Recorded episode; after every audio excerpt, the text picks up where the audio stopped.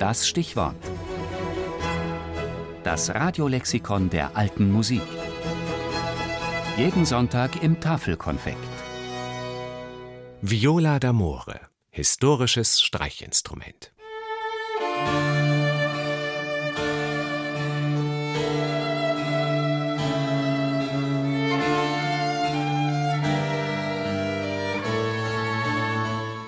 Baulich gehört die Viola d'Amore eher zu den Gampen. Der Korpus hat die typischen fallenden Schultern und meist einen glatten Boden. Doch gespielt wird sie nicht auf dem Schoß, sondern wie eine Geige oder Bratsche im Arm.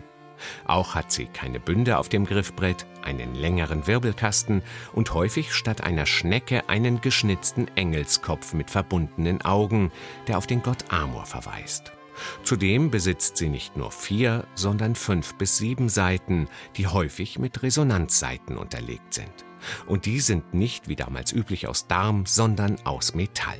All das macht den besonderen Klang der Viola d'Amore aus, über den schon Johann Matheson anno 1713 schwärmte. Die verliebte Viola d'Amore führet den lieben Namen mit der Tat.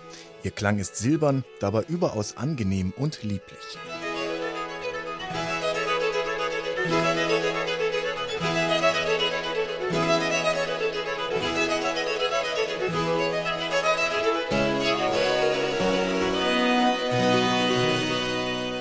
Der charakteristische Klang des Instruments beruht auf seiner Stimmung, erklärt der Bratscher und Viola d'Amore-Spieler Christian Heller von der Staatsphilharmonie Nürnberg. Die Geigen, Bratschen und Celli sind alle in Quinten gestimmt. Die Gampen sind in Quarten und Terzen gestimmt und ähnlich ist es bei der Viola d'Amore.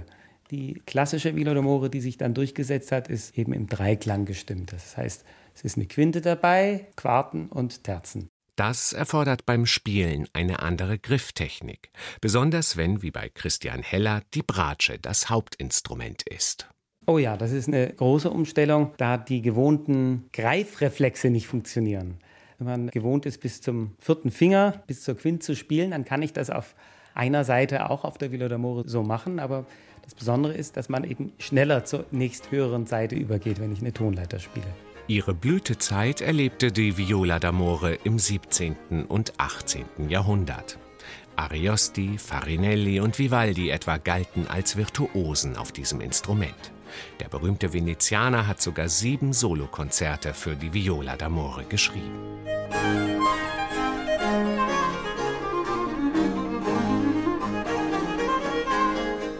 Aber auch Telemann und Bieber, Stamitz und Scarlatti und viele weitere Komponisten schrieben Konzerte und Kammermusik für die Liebesgeige. Und Johann Sebastian Bach setzt ihr in der Johannespassion ein Denkmal.